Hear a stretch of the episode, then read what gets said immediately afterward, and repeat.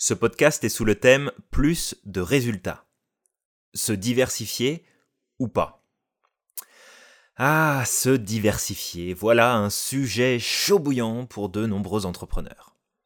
Certains disent qu'il faut le faire le plus rapidement possible, d'autres qu'il faut rester focus sur une offre spécifique, quoi faire, quoi comprendre, où est la vérité? Voici ce que je pense et je vais vous expliquer pourquoi. La diversification devrait toujours être une stratégie d'expansion et non de prévention. Hein? Mais qu'est-ce qu'il raconte Julien là? Expansion, je veux bien, mais prévention. Quelle prévention? La diversification est essentielle et on ne va pas se le cacher. Les raisons sont simples, et en voici une qui compte tout particulièrement. Si vous proposez toujours un seul et unique service ou produit, que se passera-t-il le jour où vous ne le vendrez plus La réponse est plutôt simple, vous allez fermer.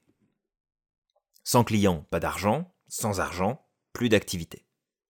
Mais est-ce que la diversification doit arriver à un point précis du développement ou peu importe? Il est toujours délicat de répondre avec précision sur le moment clé, car il va dépendre de différents facteurs propres à l'activité. Mais revenons d'abord sur cette double notion d'expansion et de prévention dont je vous parlais. L'expansion. C'est simple, avec de la diversification, vous allez étendre votre gamme, augmenter le nombre d'offres que vous proposez sur le marché. Vous allez ainsi toucher plus de monde, augmenter vos revenus, renforcer la pérennité de votre activité, vous allez vous développer quoi. La prévention. Vous misez sur la diversification pour éviter que si un produit ou service ne fonctionne pas, vous puissiez proposer autre chose. Vous prévenez les risques et agissez à travers vos craintes. Vous allez, dans l'idée, vous préserver des mauvaises surprises et vous développer. Mais en vérité, vous allez vous limiter. Pour moi, la diversification ne devrait arriver qu'après un certain temps et pour des raisons stratégiques réfléchies. Votre priorité du moment devrait être de mettre le focus sur le développement d'une offre spécifique pour une cible précise et de répondre à des besoins particuliers. Le marketing nous le dit. Faire passer un message trop large ne parle vraiment à personne, alors qu'un message ultra ciblé va certes toucher une plus petite partie de la population, mais va réellement déclencher le processus d'engagement et d'achat. Et avoir des clients qui achètent, c'est clairement ce que l'on veut. Il n'est pas rare, lorsque j'accompagne de nouveaux entrepreneurs à se lancer en affaires, qu'ils me partagent une liste parfois interminable de ce qu'ils veulent proposer. L'enthousiasme dont ils font preuve à ce moment-là est tout à leur honneur. Mais en vérité, ils sont juste en train de se tirer une balle dans la rotule. Oui, le pied, c'était pas assez fort. Ils sont, en vérité, dans une démarche de prévention. Je veux proposer plein de choses différentes, comme ça je peux voir ce qui va marcher ou non. Cela résulte ni plus ni moins d'un manque de connaissance de leur marché et surtout d'une non-définition claire de leur cible je veux vendre plein de trucs, mais comme je ne sais pas à qui je vais vendre et surtout qui va vouloir m'acheter, je vais m'adresser à un large public. En clair, mets-toi à 100 mètres de ta cible et essaie de toucher le centre avec un fusil à la chevrotine. On va rigoler pendant 5 minutes. La diversification ne devrait jamais vous servir à vous rassurer ou à combattre votre peur de l'échec. En procédant ainsi, vous serez dans une dynamique pauvre et inadaptée qui aura pour seul effet de vous amener à l'échec. Alors, je vous vois venir avec vos grands chevaux. Oui, mais j'ai des produits qui sont différents, des services, et tout ça, ça répond en fait à de nombreux niveaux de problématiques et de désirs de mes clients. Hum, mauvaise réponse. Vous est-il déjà arrivé de manger dans un restaurant chinois et de vous retrouver à passer trois fois plus de temps qu'à l'habitude pour vous décider sur quoi manger? Parce que vous aviez une carte de 10 pages devant vous.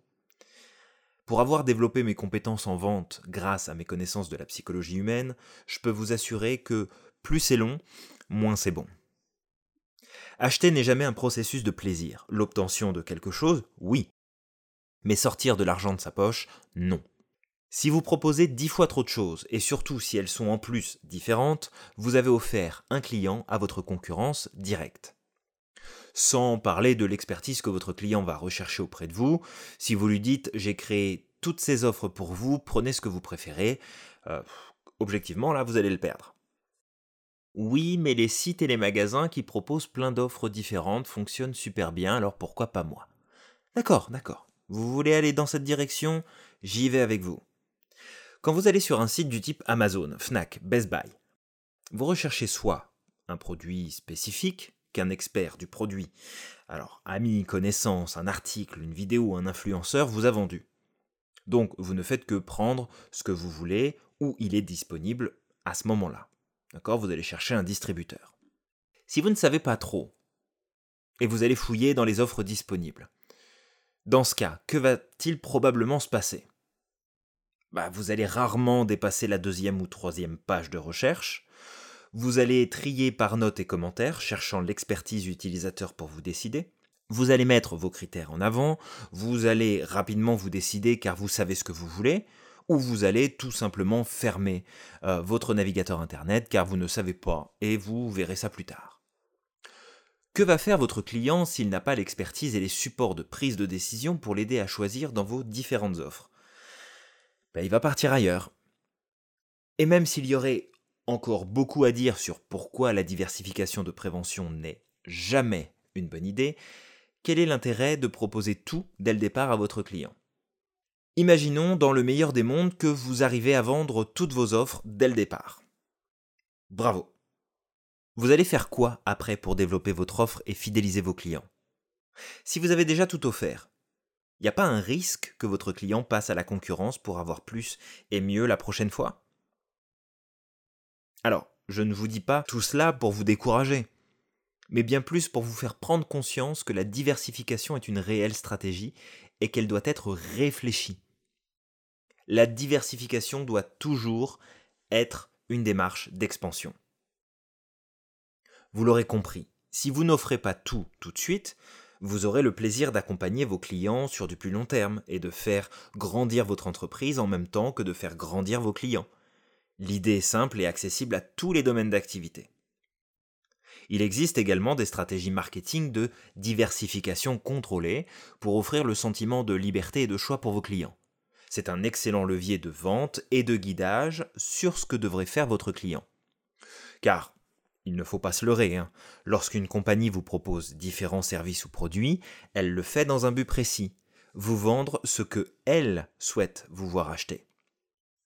Elle ne le fait pas seulement dans le but de vous offrir du choix, mais de maximiser ses revenus en vous incitant à prendre l'offre qui l'arrange le plus.